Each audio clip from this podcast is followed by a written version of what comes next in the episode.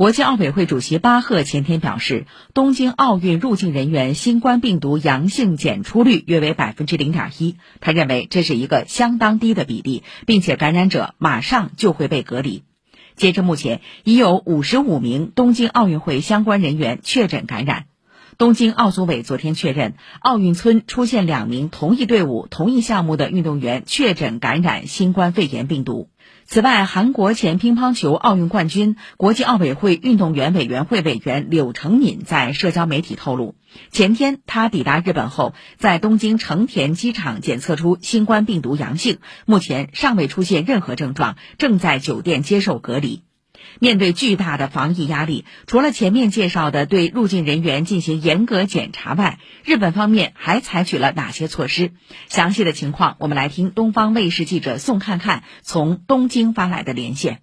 运动员和一般相关人士不同，他们不必自主隔离三天。运动员入境之后呢，当天就可以外出训练，只是每天要接受病毒检测，只能在住宿地和会场之间移动，交通都有专用车。因为所有行动路线都有 GPS 的监控，一旦事后追查被发现违反防疫手册的规定，重者就将会受到取消参加奥运会资格的惩罚。目前，奥运村里已经有两名从海外入境日本的奥运选手被确诊，因为涉及到个人隐私的问题，所以组委会决定不公开被确诊者。的国籍、年龄和性别。自从防疫手册在本月开始实施以来，东京奥组委公布的感染者人数已经达到五十五人。选手被认为认定为密切接触者之后，每天要接受 PCR 的检测，然后在单人间住宿、吃饭。除了训练和比赛，将会被禁止外出。在外面移动的时候，也要使用指定的车辆。在比赛开始前六小时以内的 PCR 检测结果如果是阴性的话，将可以参加比赛。如果是没有身体接触的比赛，在赛场内有单独行动的路线，要与他人保持距离。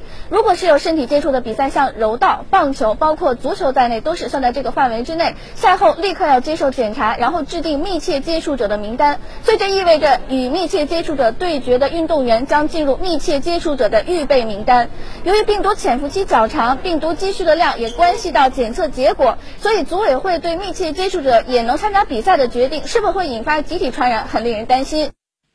随着越来越多的外国代表团陆续进驻奥运村，奥运村的防疫面临考验。为了尽可能降低感染风险，东京奥组委规定，运动员在比赛前五天才可入住奥运村，比赛结束后两天内就得离开。入住期间，运动员每天需进行核酸检测，一旦结果呈阳性，就会被立即送医隔离。该运动员的密切接触者也将被送往奥运村内特别单间进行观察。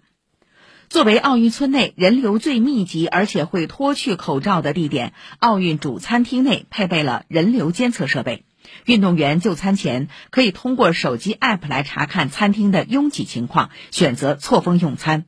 餐厅每两个座位之间也装有透明板以及相应的消毒用品。奥运村的健身房内也安装了这样的透明隔板，防止飞沫传播。奥运村内的交通方面，东京奥组委此次特别为运动员们准备了十几辆无人驾驶的小巴，并在村内主要设施周围设立了九个停靠站，方便运动员出行的同时，也减少了他们与工作人员的接触。